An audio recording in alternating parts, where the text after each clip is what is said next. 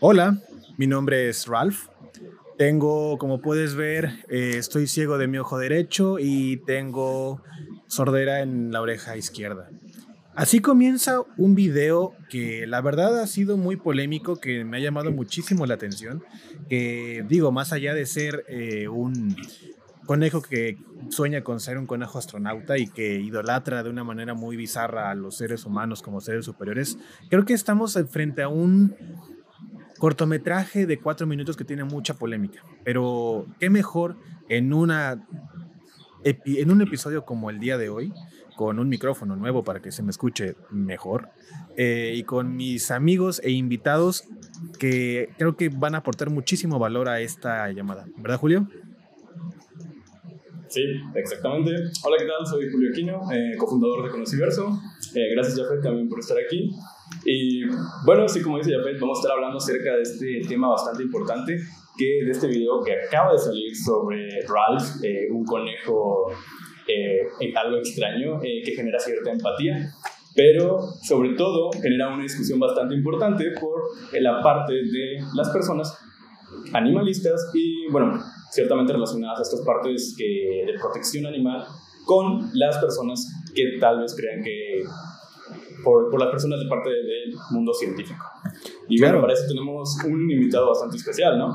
Sí, sí, sí. Tenemos a el señor doctor profesor Walter, eh, el cual creo que es mucho más capacitado para darnos un punto de vista que yo sé que a lo mejor muchos millennials nos van a odiar o van a tener la intención de escuchar lo que vamos a decir, pero qué mejor que alguien que es experto en el tema, que sabe de qué, de qué está hablando, nos pueda dar su opinión. Walter, bienvenido. Hola, este, buenos días a todos los que nos escuchen. Bueno, días, tardes, noches, depende de qué hora le escucharon play al, podcast, ¿verdad? Gracias, gracias por este, invitarme. Eh, pues no sé si yo soy una autoridad para hablar de ello, pero sí sé que pues todos tenemos un punto de vista y, el mío a lo mejor es un poco diferente al de ustedes porque yo me dedico un poquito a la ciencia, ¿no? Eh, mi, nombre es, mi, nombre, es Walter Santos. Pueden decirme Walter, lo del señor doctor profesor Walter. está chistoso, pero toma mucho tiempo, así que díganme solo Walter.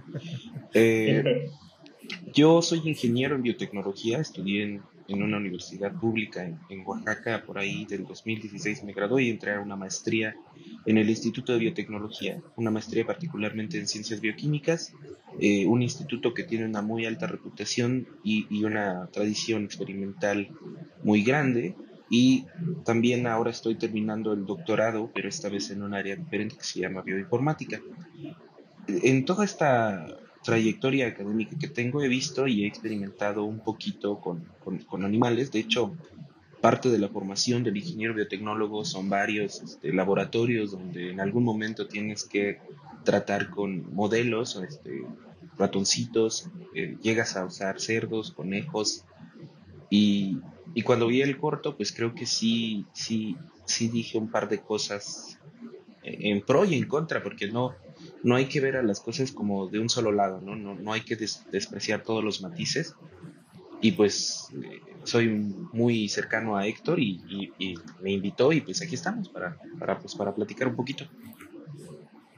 Claro que sí. De hecho, eh, fue algo muy interesante que, quisimos experimentar. Creo que la sección de invitar a, gente que trabaja en el medio es algo muy importante porque creo que nos da un, matiz, como bien, bien comentaba el doctor profesor señor Walter, eh, todo lo que queremos saber acerca de un punto. Y creo que ahora con alguien que tiene una carrera en el área de investigación que, hay, ha experimentado y que tiene un punto y un criterio que va muy por eh, muy de la mano con la ética y la moral que él desempeña como investigador. Eh, creo que es muy importante que sepamos. Pero hablemos ahora un poco sobre el video. ¿Qué es este video de con nombre Safe Ralph? Pues bueno, el video como tal es un cortometraje de cuatro minutos eh, a estilo de edición stop motion que fue dirigido por eh, Spencer Success y que de hecho yo no sabía que uno de los protagonistas que prestó su voz fue eh, Zac Efron. el video como tal, el que le da la voz a Ralph, este personaje que tiene un poco de acento inglés, se llama Taika Waititi. Y otros seis personajes que prestan la voz tanto para el camarógrafo que está en el video, así como los otros conejos que están eh, siendo, eh, siendo experimentados en esta industria que se ve como un laboratorio muy tétrico por los tonos azules que utilizan, muy sombrío, pues viene dirigido específicamente por una organización que ya desde muchos años atrás ha trabajado con diferentes técnicas, de estrategias de comunicación y diferentes recursos para tratar de prohibir el uso de animales para experimentar en el área de la investigación específicamente, como lo mencionan aquí, cosmetología. Pero hablemos un poco más de eso. Eh, Walter, ¿tú, ¿tú qué puedes decirnos acerca de todo este rollo que, que engloba el enfoque principal del video? Creo que mencionan mucho el tema de, una industria en particular y, creo que pues esto puede satanizar a todas las demás, pero ¿qué, tienes que comentarnos tú? Pues eh, eh, creo que lo más importante de destacar del video es que su preocupación principal es la industria farmacéutica y mucha gente eh, lo ha visto como detengan la experimentación en animales de cualquier tipo. Digo, basta decir que muchos avances eh, científicos y tecnológicos se han logrado gracias a la experimentación con animales. uno de los más importantes y más populares en estos años pues, son las vacunas. simple y sencillamente no tendríamos vacunas si alguien no se hubiera... De hecho, por eso se llaman vacunas, porque vienen de vacas. Este, no tendríamos todo, toda esa tecnología. E, e, en algún momento la insulina se producía a partir de, de cerdos. Ahora se produce con, una tecnología más moderna, una biotecnología más moderna que utiliza bacterias modificadas que producen insulina humana. Ya no usamos insulina de cerdo, usamos la, la, que es propia para nosotros. Pero el, el, el trabajo pasó por muchas etapas. Y lo que sí es cierto es que son, aunque parecen similares, son muy diferentes el trabajo que se hace en experimentación científica y en experimentación farmacéutica.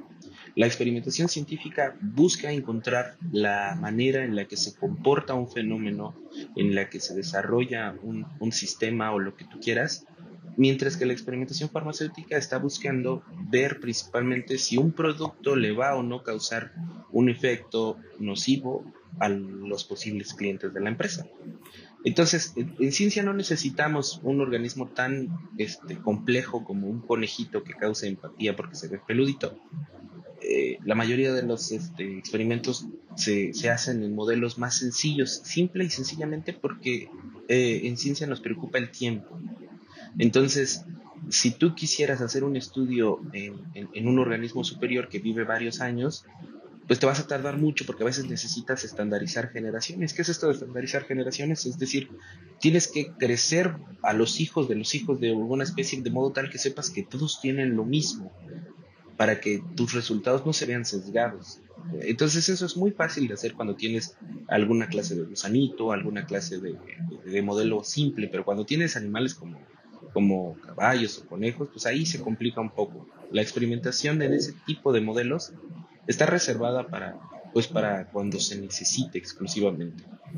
Y por el otro lado, en la farmacéutica, pues buscas organismos que tengan pieles o, o, que tengan algún órgano parecido a los que tenemos los humanos, porque nos preocupa que nos haga daño el maquillaje, que nos causen alergia a los, este, este, ¿cómo se llaman las cosas que se ponen las, las personas en los ojos? Y todo ese tipo de cosas, ¿no? Como dice Ralph en su, en su momento, todo lo que tengas en tu baño posiblemente. Entonces, creo que mucha gente ha este, malinterpretado quizás el mensaje. El mensaje dice no a la crueldad, no necesariamente no a la experimentación. Entonces, la industria farmacéutica es, eh, es muy cruel tradicionalmente con el trato que le da a los animales y de hecho hay muchos países que ya están, de hecho creo que ya son man 40 los países que ya prohibieron este tipo de tratos. Y de también si pueden notarlo quienes quienes nos vean o nos escuchen seguramente han visto que hay este, marcas de maquillaje que ya dicen libre de crueldad animal ¿no? Entonces todos podemos hacer un poquito más y, es esto, ¿no? Es preferir estas marcas aunque cuesten un poquito más caro, eh, eh, leer bien qué estamos comprando porque a veces uno ni cuenta se da, solo queremos ir por la marca más reputada y la más, este, la que nos deja mejor el, color del maquillaje o el, color del lipstick, labial como le digan y no nos fijamos en esas cositas que pueden estar de fondo. Y yo creo que eh, con una simple lectura al empaque te ahorras un montón de, problemas, ¿no? Claro. También está esta parte de la bioética, ¿no? Eh, que como ya desde hace mucho tiempo se ha manejado en términos de bioética la regulación de experimentación con estos diferentes animales. Sí, este, dado que en ciencia, y estoy hablando desde la ciencia porque no he hecho farmacéutica hasta ahora, pero en ciencia tenemos mucho tiempo usando estas cosas que se llaman códigos de conducta ética para este, minimizar el sufrimiento. No se trata de evitar experimentar con animales. De hecho, en realidad sí se trata de, tratar de evitar lo más posible, pero en su mayoría lo que buscamos es hacer que sufran lo mínimo. Cada universidad grande o algunas no tan grandes, tienen comités de bioética y, créanme que la, gente de ciencia sí somos bastante sensibles con el sufrimiento de los animalitos y tratamos de que de hacerles el mínimo daño posible. Estos códigos son manuales que, uno tiene que leer y son muy este, gruesos si fueran libros físicos, ya son digitales, pero ustedes entienden el punto. Eh, eh, que te dicen con qué procedimiento debes sacrificarlos, cómo debes tratarlos. Hay, hay estudios incluso cuyo único objetivo es ver qué les pasa a los animalitos si se aburren. Y tú dirías, eso no les va a hacer daño. Igual tienes que este, ver bioéticamente cómo es que, que les puedes afectar. Y esto tiene consecuencias muy graves porque estos comités de bioética en la mayoría de las universidades son autónomos. Quiere decir que su decisión es inapelable. Si ellos encuentran que tú incurriste en una falta ética a la vida del organismo que estabas tratando, tú puedes ser, si eres alumno, expulsado y si eres investigador, pues este, le llaman desprendido, una manera elegante de decir que te van a despedir. Este, tan, tan serio es el caso que así se lo toman estos comités. Yo, yo estoy en la UNAM y hay toda una este, serie de comités a nivel del instituto donde trabajo, de la división del subsistema al que pertenece mi instituto y en general de toda la UNAM. Entonces, eh, en varios niveles se trata este asunto y se puede llegar, como les digo, a consecuencias graves como esta en la que uno es despedido, expulsado, porque nos lo tomamos en serio, ¿no? Claro, creo que eso es algo demasiado importante, que, que, la gente sepa realmente que el video enfatiza en la última frase de no a la crueldad, más no a la experimentación. Y, y, yo he visto que inclusive hay gente que ahora dice no a la experimentación, entonces te quedas, bro, o sea, ¿cómo ¿Qué prefieres? Que experimente y de hecho creo que esta es una filosofía que, que el ser humano ah, utiliza en muchas medidas. ¿Qué prefieres? ¿Que se lo hagan a él o que te lo hagan a ti? O sea, entonces es algo que realmente llama mucho la atención. Y de hecho, en el, tema que tú comentabas sobre que los científicos o todas esta, eh, estas personas que se dedican a, a poder eh, investigar o específicamente experimentar con animales, yo no sabía que había un, un, monumento que le rinde homenaje a todos esos, específicamente ratones, que se utilizan mucho en la, en la experimentación, que está en, una, en, una, en el Instituto de Citología en una universidad que está en Rusia. Este, este monumento me llama mucho la atención porque tiene, es una mezcla de entre un ratoncito con una bata de laboratorio que está tejiendo el genoma, eh, una, una, una, cadena de ADN, el cual pues rinde homenaje específicamente a todos estos eh, animalitos que han dado en este caso su vida para poder trabajar en los desarrollos que actualmente nosotros ya gozamos. Creo que es algo que realmente llama mucho eh, la atención de un mercado o de un sector eh, de investigación que ahorita por este cortometraje lo están tachando de, de, ser crueles. Y no digo que algunos no lo sean, Pero como comentaba eh, Walter en, este, en esta ocasión, ya hay medidas para castigar a esas personas que realmente están tentando con, con el buen morir de esos animales.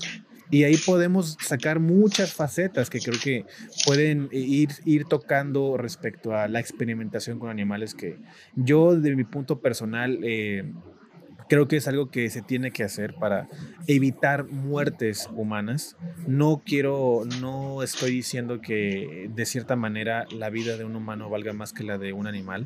Sin embargo, creo que como seres pensantes, como responsables y conscientes de nuestras acciones, debemos de hacer que estos seres vivos no sufran tanto por dar su vida a causa de un bien eh, mayor, que sería la salud humana. Sí, de hecho. Claro, y es que también. No, no, no, adelante, Julio. Sí, sí, bueno, este, quiero además decir que abarca mucho la experimentación en animales, no solamente en la parte de probar, eso, por ejemplo, sustancias químicas, sino, por ejemplo, también eh, hay un famoso caso de una, de una perrita que se llamaba Laika, a la cual mandaron al espacio. Esto en, en, para no enviar justamente a humanos. Y es este, también algo bastante importante de recalcar porque no se, no se utilizaron las personas meramente para eso. Se utilizó un perro que lamentablemente tuvo que morir en ese proceso. Pero también fue un gran descubrimiento para nosotros saber qué implicaba realmente que un organismo complejo, un organismo superior, fuera al espacio y qué consecuencias tenía en su salud. Sí, sí, de acuerdo, totalmente. Pero acaban de decir algo que a mí me llama poderosamente la atención y es esto del castigo. Yo particularmente, a lo mejor ustedes difieren un poquito, pero yo particularmente trato de no ser punitivo. ¿no? O sea, hay muchas corrientes ahorita, las que quieran, que, que ven un acto que los ofende y quieren castigar al, al, al, al que ejerció ese acto. Cuando muchas veces la persona que incurrió en estos actos ni siquiera sabe que lo está haciendo. Es decir, no es consciente de ello. Yo sé que cuando hablamos de científicos, uno pensaría que todos somos o todos son personas que tienen un entendimiento superior y todo el rollo, pero el conocimiento es una cosa, la ética es otra cosa y los valores son otra cosa. Entonces, uno puede tener muy desarrollada una de las tres o las tres, pero no necesariamente al mismo tiempo ni al mismo nivel. Como el, doctorado o el postdoctorado o el nivel académico de alguien no obedece necesariamente a, la calidad humana de esta persona. Y ya lo hemos visto retratado en muchas caricaturas, no todos los villanos malos son doctores, pero no sé, eso es un tema, tema aparte. Sí, eh, el punto aquí no es, no es eso, es si, si suponemos que todos tenemos el nivel académico y el nivel moral desarrollados, pues ahí sí dices, lo hiciste de forma este, ventajosa y con alevosía. Pero si no, lo primero que tienes que hacer es darle el beneficio de la duda a una persona, en mi opinión, y corregirlo, darle las herramientas para que no lo vuelva a hacer. Explicarle por qué lo que acaba de hacer está mal. Y que entienda, porque si tú simplemente agarras a una persona que acaba de hacer algo malo lo, lo agarras, lo corres y lo sacas, lo vas a convertir en una máquina de resentimiento que no se va a detener. Entonces, si reeducas, si le das a esta persona lo que sea, el tipo de agresor que sea, no nada más por el tema de hoy, sino por, cualquier cosa, si tú le dices, ¿sabes qué? Vamos a, vamos a, esta palabra la tienen muy en, en boga las sociedades en busca de los derechos para la gente sexo diversa, es este, si te deconstruyes y luego te vuelves a armar, dejando de lado eso que no sirve, vas a ser un ser más funcional para nuestra sociedad. Y creo yo que eso, eso también pasa con la ética. O sea, muchos cursos de posgrado en muchas universidades de, de México y de Latinoamérica y en general de todo el mundo tienen algún cursito de bioética. ¿Por qué? Porque no puedes suponer que las personas ya saben que está mal. Tú tienes que agarrar y decirles las directrices esenciales para que ellos entiendan. Es decir, tienes que educarlos. Ya si se los dijiste varias veces y lo siguen haciendo, pues yo creo que ahí sí puedes buscar lo que hacen estos comités, que es este, sancionar, castigar o, darle una represalia a quien lo hizo, como medida para que si no lo deja de hacer por, gusto, pues que lo deje de hacer porque le va a causar problemas, ¿no? En ese sentido, pues les digo, yo soy un poco más de, de, esa corriente que busca no ser punitiva, si, si, es que me di a entender. Y creo que eso falta, ¿no? O sea, ahorita todo es un sí o es un no. Eh, hiciste daño a los animales, te vamos a hacer esto.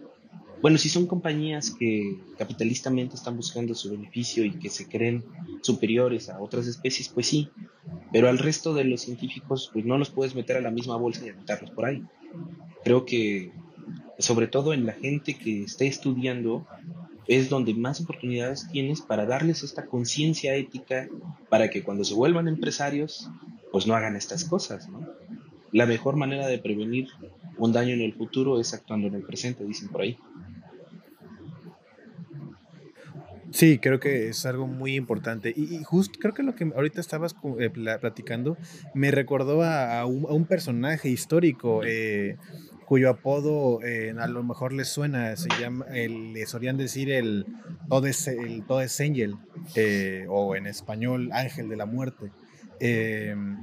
Esta, esta persona que también hizo experimentación, eh, ahora para que vean, en un tono ya mucho más fuerte, eh, hablando de experimentación directamente con humanos, eh, que se unió en el imperio, en, en, ese momento de la historia en donde el Partido Nacional Socialista Obrero de Alemania nazi para los cuates, este, se unió a este partido y comenzó a hacer una experimentación tomando en cuenta sus estudios de doctorado y antropología para confirmar científicamente la supremacía de la raza eh, aria. Es algo muy, muy interesante porque algo como, como lo que tú comentabas, eh, Walter, era que, por ejemplo, él hizo toda esta experimentación para, obviamente, demostrar, ¿no? O, tener un fundamento científico que, dijera, hey, no solamente creemos en filosofía que somos superiores, aquí demostramos que somos superiores. Entonces, em, de una cierta manera, eh, aunque, aunque suene cruel, la experimentación que él, que él llevó y por, lo cual le dieron ese, ese apodo tan, tan drástico, eh, se debe a, la falta de, de, empatía, que de hecho también era algo que, que comentábamos antes de, de, empezar a grabar, todo, todo ese concepto de cómo esta, esta, esta gente, y tú Walter creo que podrías darnos un, un, un comentario directo sobre eso, cómo es que la, esta, estas personas que llegan a tener tantos años estudiando un, en este caso, sé, con un, con un organismo vivo, eh, cómo empiezan a perder esa, no sé, sensibilidad, empatía en, en, la cual ellos no sienten que están haciendo un daño, pero para la perspectiva o el punto de vista moral o ético de otra persona sí lo hace. ¿Cómo es que estas, ese tipo de personas llegan a, a, provocar un daño que para quizás para nosotros nos puede espantar que no estamos en el medio, pero que realmente esos, esos aportes que dieron a esas, esas ramas científicas a las que pertenecieron fueron muy importantes hoy en día. Eh, mira, como dice por ahí mi abuelita, o la abuelita de cualquiera de nosotros, a todos se acostumbra uno, ¿no? Menos a no comer, dice me centraré en la primera mitad de la razón. A todos se acostumbrado. Entonces, piensa en cualquier profesional del área médica, ¿no? O sea, si yo hoy me rompo un brazo o una pierna y corro al hospital, yo voy a sentir que mi dolor es el más importante del mundo porque para mí lo es. Y tiene todo el sentido del mundo. Pero en cuanto llegue a una unidad de urgencias, ellos habrán visto miles de brazos rotos igual o peor que el mío y ellos no van a sentir lo mismo que yo. Pero estoy seguro que una persona que no se ha expuesto a esta cantidad de brazos rotos, en cuanto me vea se va, se va a quedar así de, ah, ¿qué te pasa? ¿Cómo te ayudo? Este, ¿Qué te doy? ¿no? Este, incluso a veces es contraproducente demasiada ayuda, pero el punto es que la sobreexposición a un fenómeno te insensibiliza con esto. ¿no? Y hay mucha gente que dice que de broma en ciertas este, sectores de salud pública la gente te trata con más aspereza que con cariño, y es justamente por la pérdida de empatía. Y en ese sentido, muchas organizaciones siempre están preocupadas porque personas de cualquier ramo vuelvan a, recordar eh, estas bases éticas que, los tienen ahí, estas bases empáticas. ¿no? En, en, medicina le llaman el juramento hipocrático, pero en ciencia se llama código de ética. Y yo creo que es muy importante para todos que de, vez en cuando salgamos de nuestra cajita y veamos qué está afuera, ¿no? Y, y, en ese sentido, pues, volvemos a lo de la moral. No, no necesitas un doctorado, solo necesitas tantita empatía. Bueno, para comentar idealmente necesitas un doctorado, pero, pero bueno, ese no es el punto. Y, y, lo que tú comentabas hace rato de este señor, el ángel de la muerte, es un ejemplo de lo que pasa en el, en el, en el este, caso contrario. O sea, tú puedes educar a la gente desde pequeños para que vayan viendo y, digan, ah, bueno, yo soy una más de las especies que hay en este mundo, pero no soy la mejor, ni la más este, desarrollada, ni soy la que puede abusar de los recursos, nada. Es decir, darle un sentido de conciencia y se, y se hace, ¿no? Actualmente. Pero estos cuates hicieron lo opuesto y desde pequeños les dijeron a los niños, tú eres de una raza superior, vas a crecer para engrandecer a la, al, al, Reich y, vas a hacer esto y vas a hacer lo otro. Y los convences. Entonces ellos crecen con esta idea de que son superiores y se convierten en científicos como el ángel de la muerte, ¿no? que, que trasladan esta idea impuesta por varios años a los experimentos, a la ciencia de aquellos días. Eh, en ese sentido, creo que lo que hace falta es un poquito también de aprendizaje histórico. ¿Qué se hizo mal y cómo lo podemos mejorar? Porque la verdad es que la historia está llena de cosas que se hacían por mero, este, pues, ¿cómo se dice? Por mera intuición.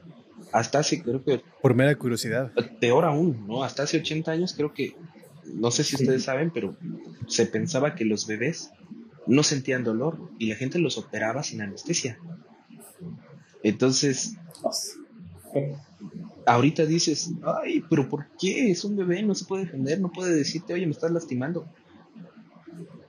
Falta de conocimiento en su momento. ¿no? es lo que digo, a veces, a veces no es que lo hagan con total alevosía, es que necesitas entender un poco más el fenómeno desde más perspectivas. Y, e, y, yo creo que esto de la educación eh, es, es clave. ¿Y qué podemos hacer por todos nosotros? Digo, los tres que estamos aquí tenemos un poco de experiencia en ciencia y yo creo que ¿qué podemos hacer? Pues, pues en nuestro pequeño círculo ir diciendo, no, oye, no te pases, no hagas esto, eh, sabías que esto y, y, te cuento esta otra historia, un poco de sensibilización. Y si todos los que nos dedicamos a ciencia, todos los que sabemos un poquito de esto, lo hacemos, poco a poco el, el panorama general puede ir cambiando. Claro, es que hay bastantes casos, ¿no? También eh, de experimentación con gente afroamericana en algunos lugares, este, lo que pasa con el tema nazi y seguramente hay muchísimos casos más eh, de experimentos que a lo mejor ni siquiera conocemos. Eh, y también algo importante que siento yo es que mucha gente incluso estaba diciendo o comentando dentro de estos posts del video de Ralph que se experimentara con presos. Y es como que oye, este, si sabes que eso tal vez hacía antes, ¿no? sería como retroceder del gran camino que ya se ha desarrollado para evitar eso. Y que las personas estén comentando este tipo de cosas, sí me resulta un poquito, me, hace bastante ruido, ¿no? De cómo está realmente la moral de las personas, más o menos, eh, como que todavía no encuentran el punto en donde las cosas que piensan que son correctas y las que no. Pero tampoco es práctico, o sea, desde un sentido de vista aparte, Aparte, ni siquiera es práctico. O sea, déjame, déjame poner esto en un contexto más técnico.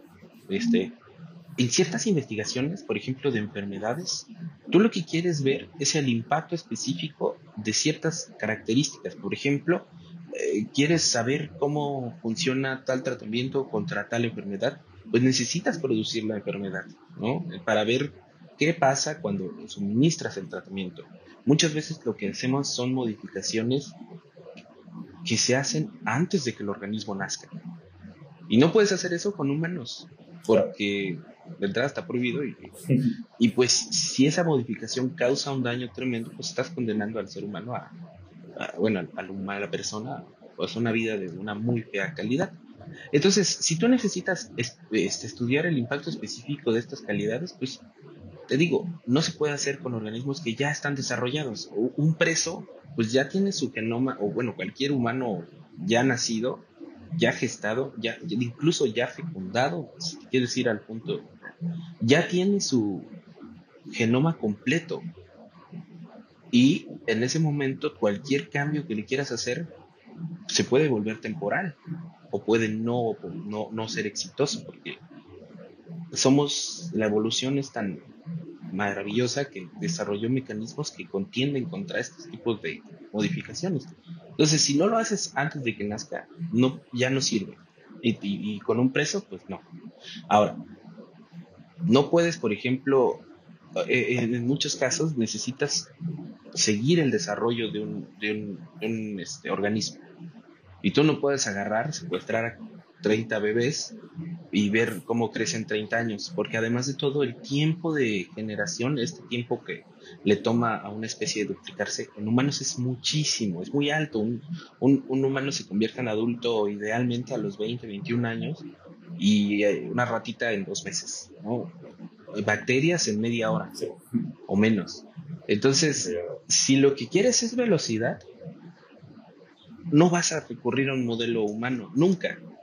Otra cosa es, ah, o sea, esta es la cuestión temporal, y hay otra cosa que es la cuestión del fondo. Es decir, para distinguir que lo que tú le estás suministrando a un organismo como tratamiento eh, tiene cierto efecto, tú tienes que garantizar que todos los organismos de prueba tengan las mismas condiciones, que coman lo mismo, que tengan el mismo nivel eh, pues no, este, ¿cómo se dice?, de actividad física y cosas así. Y pues en humanos eso es imposible, no, no sé qué desayunaron ustedes, pero es seguramente diferente a lo que hice yo, ¿no? Y no le puedes decir a, a, a, 30, 40 humanos, aunque sean presos, ¿no?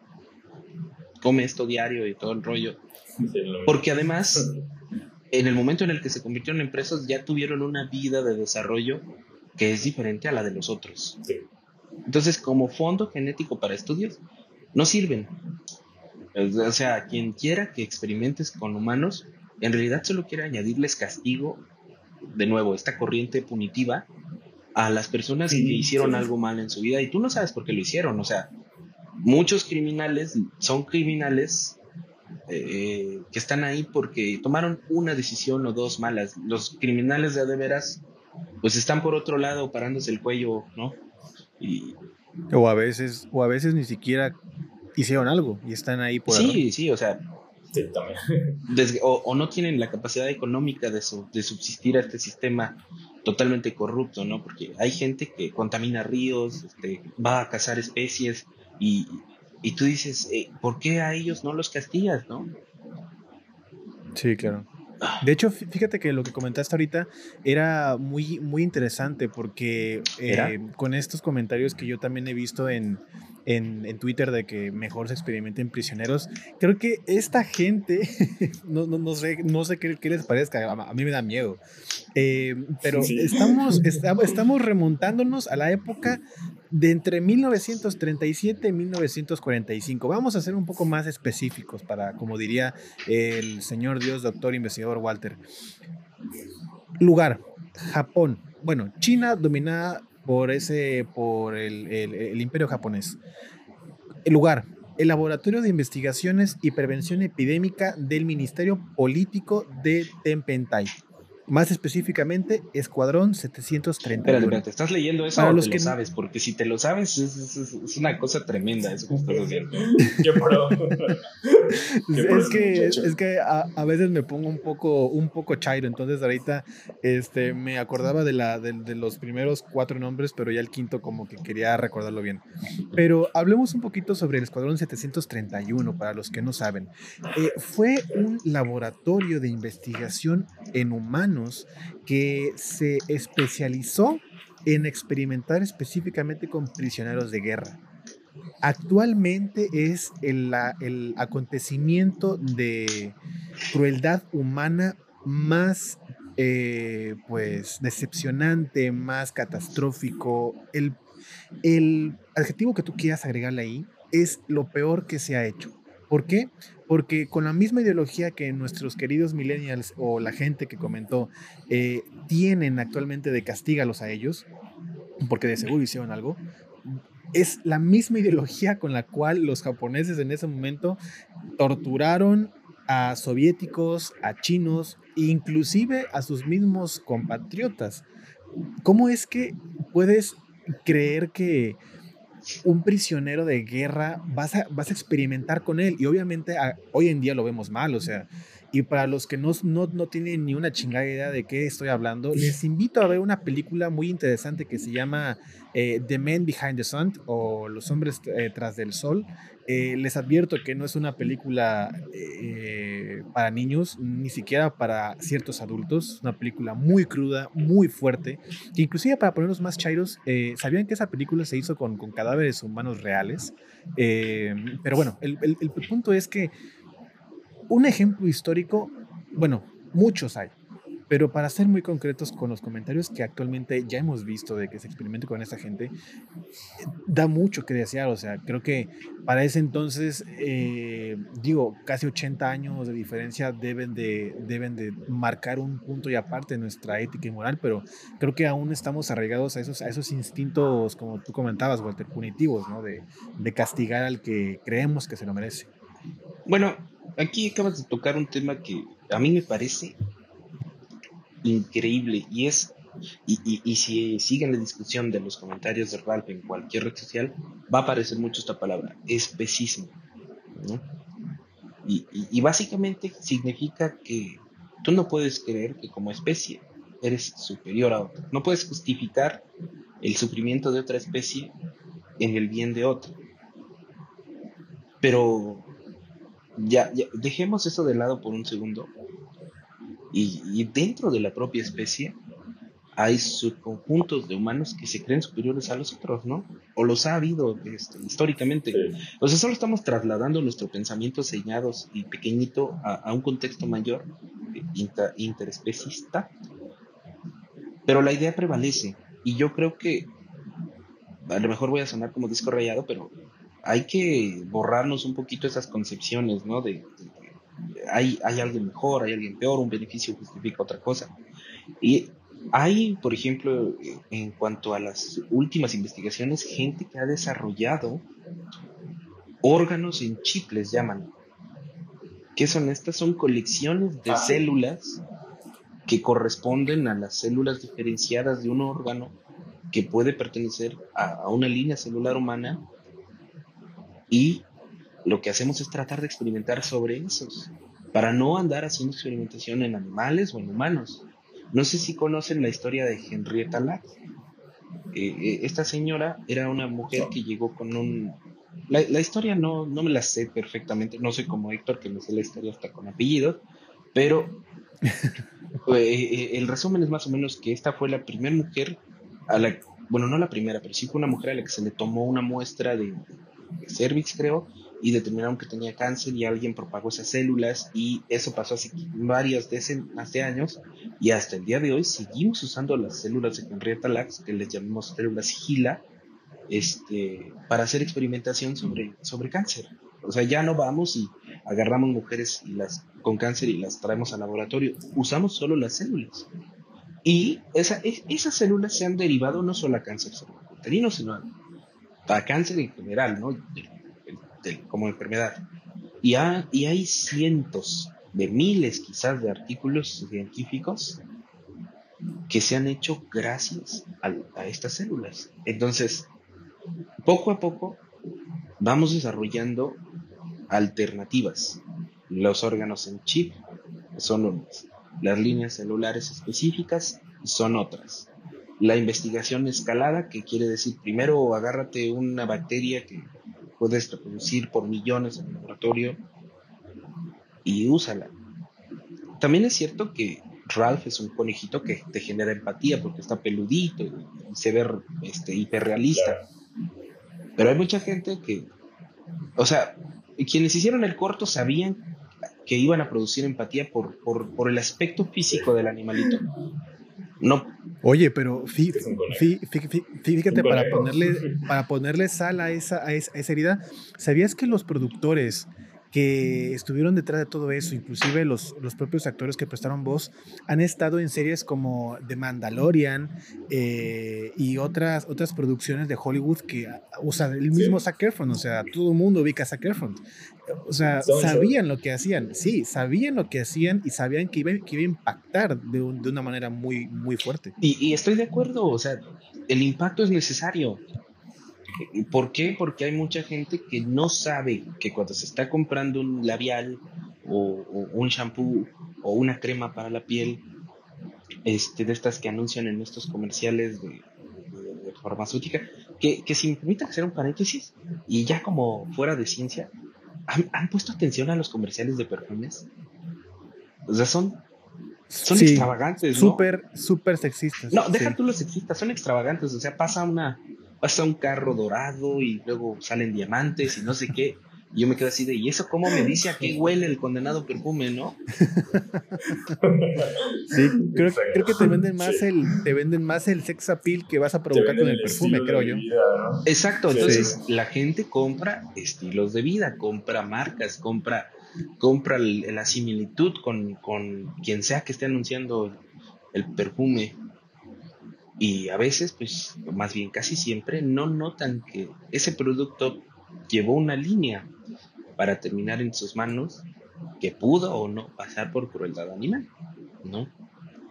Y creo que ya hay certificados para las empresas que no prueban sus este, cosas en, animales. ¿Que sí prueban? ¿Mandé? Ah, que no prueban que lo prueban. Eh, no me acuerdo cómo se llama, pero es un sellito redondo que pueden ver en algunos este, productos. Y eso está bien, o sea, darle herramientas a las personas. No, no le puedes pedir a, un ciudadano de a pie que te explique cómo se hace un maquillaje. De hecho, ni a mí me lo puedes preguntar porque yo no lo sé. O sea, son áreas de super especialización. Entonces, lo que sí puedes hacer es decirle, mira, aquí cuando veas este sillito, confía en que la marca pues está haciendo las cosas un poco menos mal que las otras. Por eso son importantes estas señas visuales en lo que compramos, ¿no? No sé si lo hayan visto, seguramente sí, a menos que vivan debajo de una piedra, que hasta la comida ahora te dice, ¿no? Con sellitos, aguas, esto tiene exceso de sodio, esto tiene esta cosa. ¿Por qué? Porque si le das una tabla de información nutrimental que te dice cuántos equivalentes de sodio contiene, a lo mejor a la mayoría de las personas eso no les hace sentido, ¿no? Pero si viene una alerta que dice específicamente evitar o consúmase moderadamente o cosas así, pues ya le estás dando un poco más de herramientas al, este, consumidor para que escoja o para que sepa qué hacer con lo que está comprando. A lo mejor hay quienes no aprueben y no vean bien esto del etiquetado de alimentos, pero en mi opinión particular, si le das más herramientas a la ciudadanía para que escoja, mejor. Y si son más fáciles de entender, todavía mejor.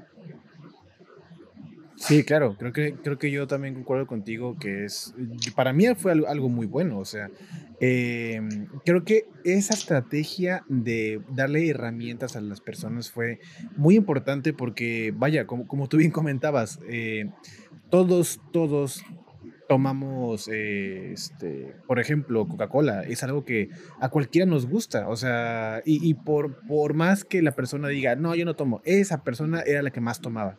Entonces, em, cuando te das cuenta, digo, poca gente sabe, eh, ya hablando a, nivel nutrimental o a nivel eh, este, de, la, de la salud de una persona, el impacto tan dañino que tiene. O sea, la cantidad de azúcar que puede tener, que de hecho tu cuerpo no, no la vomita porque tiene un antivomitivo este, dentro de la fórmula, eh, pero cómo es que todo eso, pues al final con una etiqueta grandota que dice exceso de azúcares o exceso de tal cosa es algo que realmente sirve, sirve mucho.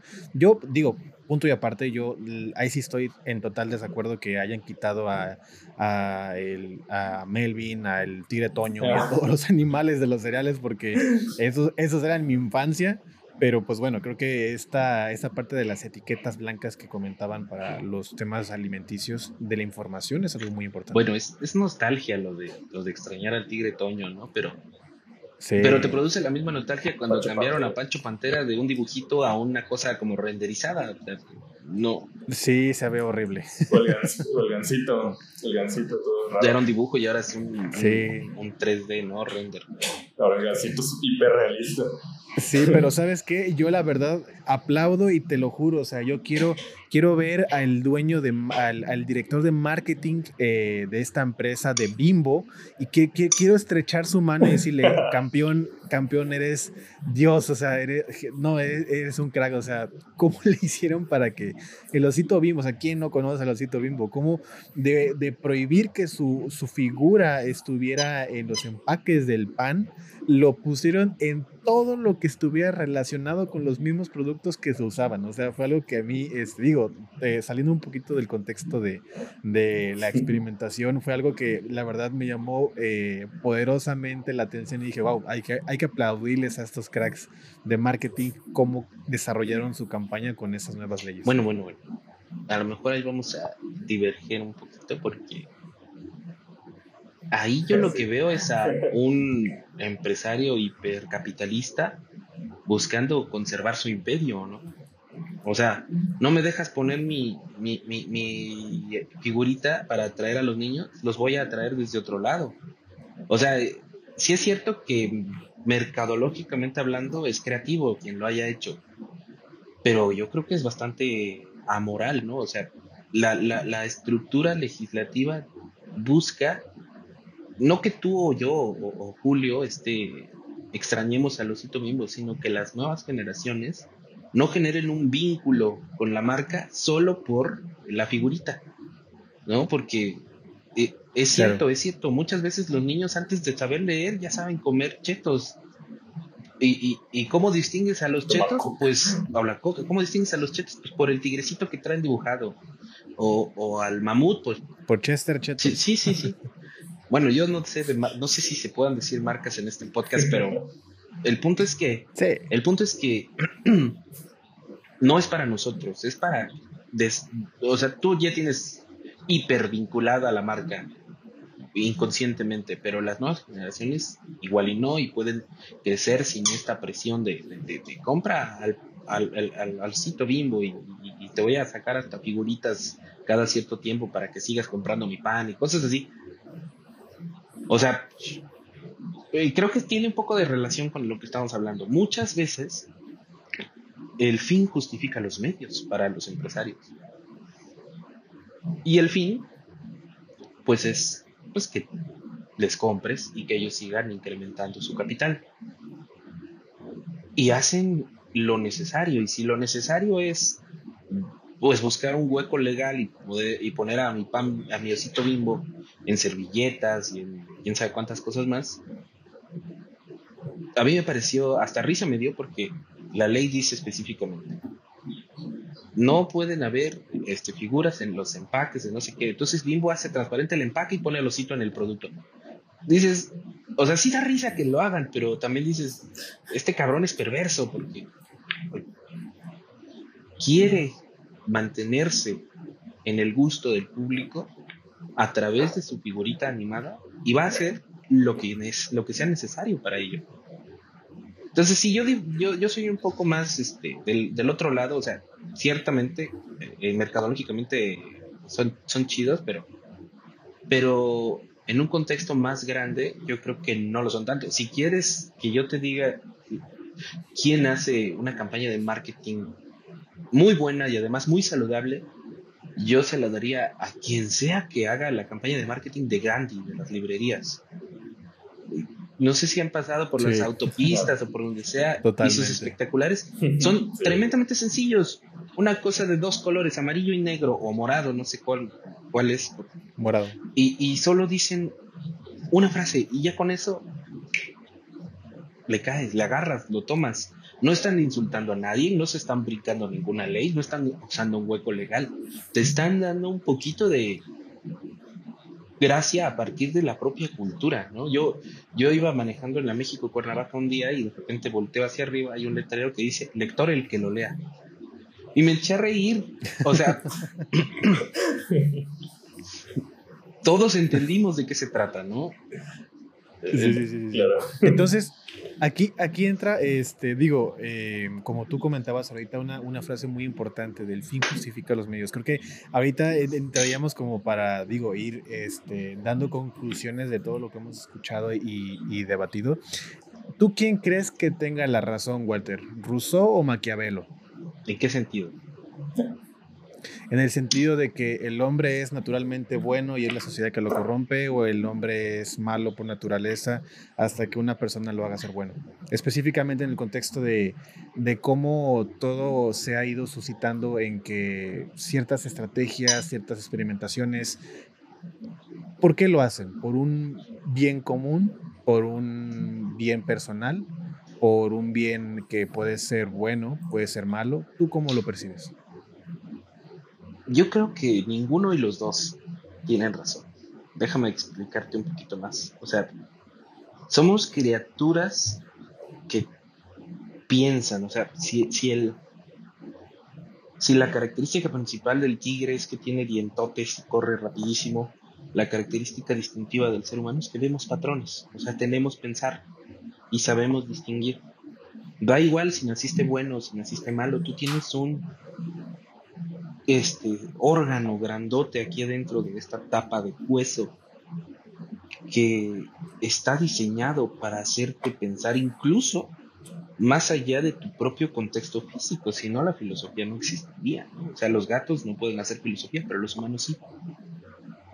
Eh, eh, en ese sentido, creo que el ser humano es una especie de como, como, como grupo colectivo es muy plástico en el sentido de que cada vez vamos, podemos ir cambiando nuestra forma de pensar. Lo que era correcto hace 50 años puede que ya no lo sea. De hecho, una historia muy particular que a mí me pasó, hace en 2009 todos conocíamos los comerciales de Doritos que eran extremadamente pues extravagantes, ¿no? Y hace poco volví a ver uno y me pareció tremendamente machista. Y dije, wow, o sea, sin quererlo quizás, la mente colectiva ya transformó su pensar y lo que era divertido hace 10 años, hoy es reprobable, ¿no? Pero no hay que cancelar a Doritos porque en 2009 hizo un comercial que hoy nos parece reprobable. Más bien hay que reconocer que en su momento está, la, la, conciencia colectiva creía que todo eso era legítimo y ellos actuaron en consecuencia. Entonces, lo que, lo que, a lo que voy con esto es que si sistemáticamente estamos bombardeados por ideas que nos dicen que somos la especie superior o que somos el humano superior o que somos la raza superior, algo podemos hacer dentro de nuestras cajas de cerebros para pensar y para darnos cuenta que eso no es cierto y que en un contexto más grande, ya sea a nivel de población humana, de especies, del mundo o lo que tú quieras, pues somos una efímera partícula que se espuma en 80 años y que, puedes hacer más daño de lo, de lo que crees con tu forma de pensar. Entonces, ¿el ser humano es bueno por naturaleza o el ser humano es malo por naturaleza? ¿Quién sabe? Lo que sí sé es que el ser humano es racional por naturaleza. Y aunque algunos no lo parezcan, todos podemos este, dejar comportamientos dañinos de lado. Ya se hace el cuate que se la vive golpeando a los demás, o el que grita, o el... Eh, eh, eh, contigo mismo, incluso. Entonces, en mi muy, en mi muy particular opinión, ninguno tiene razón y los dos tienen razón. Pero también importa la, la, la, educación moral que reciban las personas. Y es algo que a veces se deja de lado, ¿no? Nos quieren formar como máquinas, resuelve problemas, este, eh, hacedoras de exámenes en las escuelas, y dejan de lado esto de te vamos a enseñar valores, te vamos a enseñar esta otra cosa, que son, en mi punto de vista, muy importantes. Y para cerrar un poquito esto de, la educación y, del tema de salvar a RAL, yo creo que hay empresas que siguen defendiendo lo tradicional. No sé si ustedes sepan, pero muchos de los perfumes se hacen con glándulas animales este, reales, ¿no? en vez de usar un, un sintético que haga lo mismo, la gente defiende que el almizcle natural eh, pues es mejor o dura más que cualquier cosa que puedas usar que sea artificial. Y ahí es cuando te preguntas, ¿qué, me cuesta más a mí? ¿Ponerme un poquito más de perfume o, o, ponérmelo más seguido, pero mantener vivo al animalito? ¿O ponérmelo una vez al día porque quiero que, quiero que me dure fijo el perfume todo el día, ¿no? O o, la vainilla. Todos hemos comido vainilla como saborizante y antes lo que extraían de ciertas partes de ciertos animales y ahora ya se sintetiza un sabor artificial. Y, hay gente que dice, no, esa cosa no sabe igual, no sirve, no la quiero, yo quiero la natural, yo quiero, yo quiero el saborizante natural. Porque creen que lo natural siempre es mejor. Y pues el uranio es natural, ¿no? no creo que sea tan bueno. Eh, creo que hay que dejar de, ser totalmente dicotómicos en esta cosa. ¿no? Las cosas no son blancas y negras, hay un espectro de color. Entonces, que sea orgánico no quiere decir que sea necesariamente bueno y que sea sintético no quiere decir que sea necesariamente malo. Lo que tienes que distinguir es ese proceso, esa, esa sustancia, esa esencia, pues, y como digo, a veces es difícil porque tú solo ves el producto final como consumidor, pero hay que buscarle. Hay que buscarle. Y, yo, yo creo que lo de Ralph está padrísimo porque le dijo a muchas personas que no sabían, y de hecho búsquenlo, verán, que hay muchas personas que no sabían que las cosas farmacéuticas o cosméticas, mejor dicho, pasaban por un proceso que tenía que ver con animalitos. La gente normalmente no se preocupa por eso y yo vi en Twitter a alguien que dijo, yo creía que había una fábrica de maquillaje que simplemente lo tomaba y agarraba la plantita, lo molía y me lo traía a mi, a mi domicilio, ¿no? No sabía cuántos pasos había hasta que vi el video de Ralph y me puse a investigar. Si ese es el caso y este video sirvió para concientizar a las personas de que necesitan ver más allá de lo que les presentan las empresas en el mostrador de las tiendas, por mí está perfecto, ¿no? Ahora, ya que les inculcaste esta curiosidad de investigar, lo que sigue es que les expliques que a veces sí son necesarias las investigaciones, justificadamente en el progreso científico, pero que la comunidad científica mundial tiene códigos de ética, tiene estructuras de valoración que buscan minimizar el sufrimiento de esos animalitos al mínimo. ¿No? Y nunca vamos a ir al campo a, secuestrar a los conejos que viven felices, porque fundamentalmente esos no sirven para hacer ciencia. Los conejos que se usan son criados en el propio laboratorio en condiciones en las que se busca minimizar su dolor. Entonces, a, Correcto. a quienes nos este, escuchen o vean, yo, yo les diría, sigan buscando, ¿no? Sigan documentándose, sigan formándose un sentido crítico. Ya, bromas aparte, este, pregunten. Yo creo que si le escriben a cualquier académico de cualquier universidad que se dedique a cualquier área de la biotecnología, les va a contestar porque la verdad es que somos personas muy abiertas, ¿no? A veces la gente ve al científico como este personaje de bata blanca y un gato en la pierna que está pensando cosas malas, pero somos seres humanos, igual que todos ustedes, ¿no? O sea, todos somos gente que está haciendo su trabajo, que estamos buscando, o sea, le llaman vocación a, la búsqueda del bienestar de alguien más, pues también los científicos lo tienen, ¿no? Y comercial, para llegar a la gente que no pudimos haber llegado posiblemente. Yo este, participé como parte del, bueno, en realidad mi puesto fue el jefe de diseño de la semana de pantallas abiertas del IBT, que es una actividad en la que 38, 39 de nuestros investigadores en el instituto dieron una conferencia de qué están haciendo. Y ahí van, a, y a ver si, si le echan un ojito, que el científico no nada más se dedica a fastidiar animalitos. Muchos científicos están haciéndose preguntas eh, diferentes y, muchas muy interesantes. Y si algunas de las personas que nos ven o escuchan quieren saberlo y quieren documentarse un poco más y, y con algo de suerte ver a los seres humanos, digo a los científicos como seres humanos, igual que ustedes, pues los invito a ir al canal de YouTube que se llama IBT Webcast y ahí están grabadas estas conferencias, 42 que fueron muy muy buenas, todos expertos en su área, todos expertos en su campo y pues no sé si se me permitió algo comercial, pero ya me lo aventé, así que ni modo. si quieren editarlo, quiten. Perfecto, claro que sí, claro que sí. No, no, no, ¿cómo crees?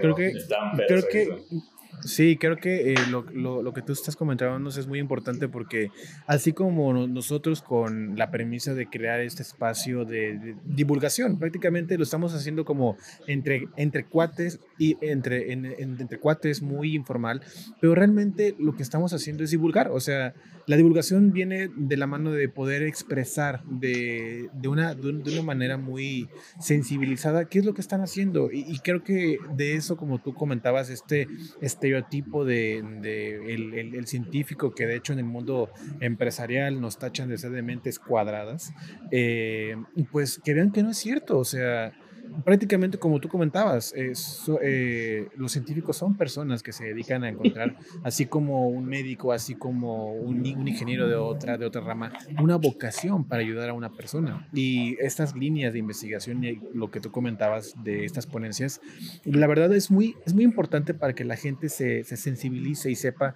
qué se está haciendo y si por ahí algún, algún preparatoriano nos está escuchando y quiera realmente saber o tener esa, esa, esa pequeña espinita de no saber qué estudiar y que por, por familia, inclusive por familia, les digan que es, es malo ser científico o eso no te deja una satisfacción o no puedes vivir de eso, la verdad es que estos espacios te dan la, a ver, la apertura de decir, oye, creo que como sociedad estamos un poquito mal ahí, podríamos cambiarlo a que realmente la gente aprenda y se emocione con estos temas. Bueno, la verdad es que uno no se hace científico para hacerse rico. Lo haces porque te gusta trabajar y descubrir. Como dirían, por amor al arte. Pues sí, por amor. O sea, en algunos casos la ciencia también se ve como un arte porque eh, necesitas mucho para, para hacerla y paciencia y muchas habilidades, pero el punto central aquí es que sí es cierto, nos falta gente haciendo ciencia, no nada más en México, sino en el mundo. Y la ciencia es este motor, esta palanca que, que, mueve y desplaza la vida humana de un punto A a un punto B que puede ser mejor. Y si ese punto B es un punto en el que somos menos dañinos con otras especies, en el que podemos hacer experimentos que no, los, que no les hagan daño, se va a lograr gracias a las nuevas investigaciones que así lo dirijan. Y a lo mejor Hoy no sabemos, pero mañana puede que parezca un, un avance tecnológico o una novedad científica que elimine poquito a poco el uso de animales en algunas ramas. De hecho, ya lo hay. Estos, les digo, órganos en chips son una de ellas. Pero no, no, no tiene por qué ser la única, pueden existir más. Y solo se va a lograr, o sea, estadísticamente es más probable que se logre un beneficio si hay más personas dedicándose a eso. También es cierto que nos falta divulgación científica, es decir, hay científicos hiper especializados en un tema, hasta acá, en un tema particular, y hay gente que está más abajo, pero no quiere decir que está mal, simplemente desconoce el tema. Entonces nos falta un vínculo, un puentecito, alguien que mastique los dos idiomas, dijeran por ahí, y que pueda decirle a la población general, mira, estamos haciendo esto, se traduce en tu lenguaje de este modo, para que lo entiendas, ¿no?